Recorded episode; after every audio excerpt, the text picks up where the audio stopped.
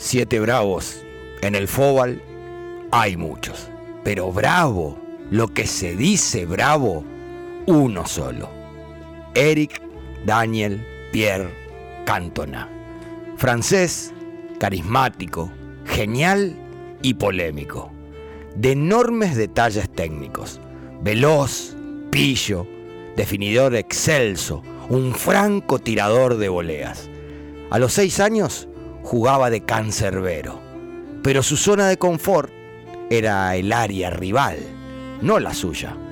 Cuidaré siempre mi portería, haciendo un gol más de los que nos puedan convertir, le había dicho a su entrenador, con mucho ingenio, ya en esos tiempos. Debuta en User, con 17 en el 83. Siendo muy talentoso, se forja irascible. En 1988 lo dejan fuera de la selección francesa por decirle a su DT, sos el peor que tuve en mi carrera. Pasó por Marsella, donde se insultó con sus hinchas en un partido y les revolvió un pelotazo. Lo mismo hizo en otro partido con el árbitro. Le ofrecieron pedir disculpas y que la sanción sea más leve. Nunca lo hizo. Rescindió contrato y se retiró. Así de simple, en el 91. El genial Cantoná era historia. Pero, gracias a un tal Michel Platini, una vez cumplida la sanción, lo convence de jugar en Inglaterra, la Premier. Eric termina aceptando. Sheffield lo descarta y Leeds cuenta con él. Seis meses nada más estuvo en Leeds. Cuando llegó estaban a mitad de tabla. Eric fue el más máximo asistidor de Leeds y la Premier, goleador y campeón con el team que hoy dirige Bielsa. Claro que Cantona vive y juega en modo Cantona. Luego del campeonato, frente a las cámaras, dijo, lo logramos, pese a la cobardía y especulación del Mister para plantear los partidos. Sus horas estaban nuevamente contadas. Pero lo rescataron del abismo futbolero. Alguien más o menos conocido, un tal Sir Alex Ferguson.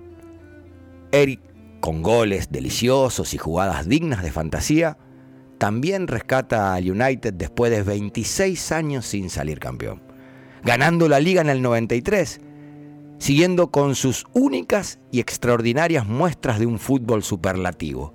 Hasta el 97 jugó 185 partidos en Manchester, hizo 82 goles, ni uno de casualidad, todos fabulosos. Cosechó nueve títulos, ganándose el apodo de El Rey Cantona, sin dejar de ser él, libre, temperamental, rey y demonio. Manchester también vivió el modo Cantona. El 25 de enero de 1995, Crystal Palace recibe al United. Durante el primer tiempo al bueno de Eric lo atendieron parejo para que tenga, guarde y reparta. Y eso fue lo que hizo, repartir. Después de darle una murra casi criminal a Shaw, rival que pagó por todos, se va expulsado.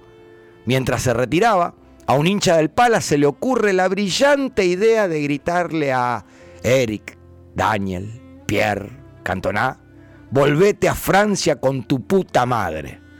El modo Cantona nuevamente se activó. Saltó los carteles y le acertó una patada voladora a Simmons, quien se reconoció fascista y que desde la tribuna había gritado.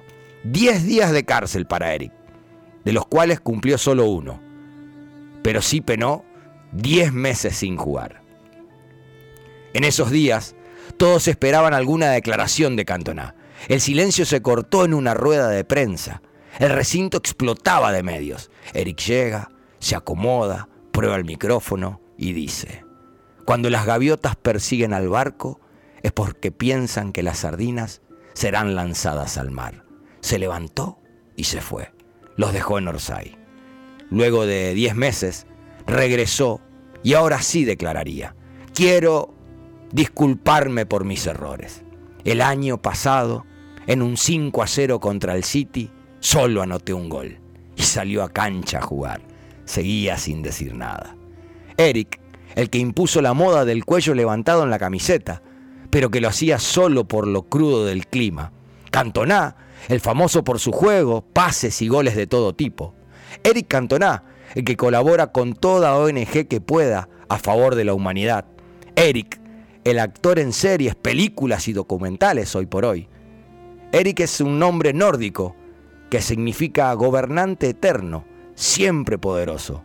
Cantoná, el que muchos años después se arrepintió de la murra al hincha y reconoció, patear a un fascista no se saborea todos los días. Me arrepiento de no haberle pegado más fuerte. Motherfocas, han sido ustedes educados.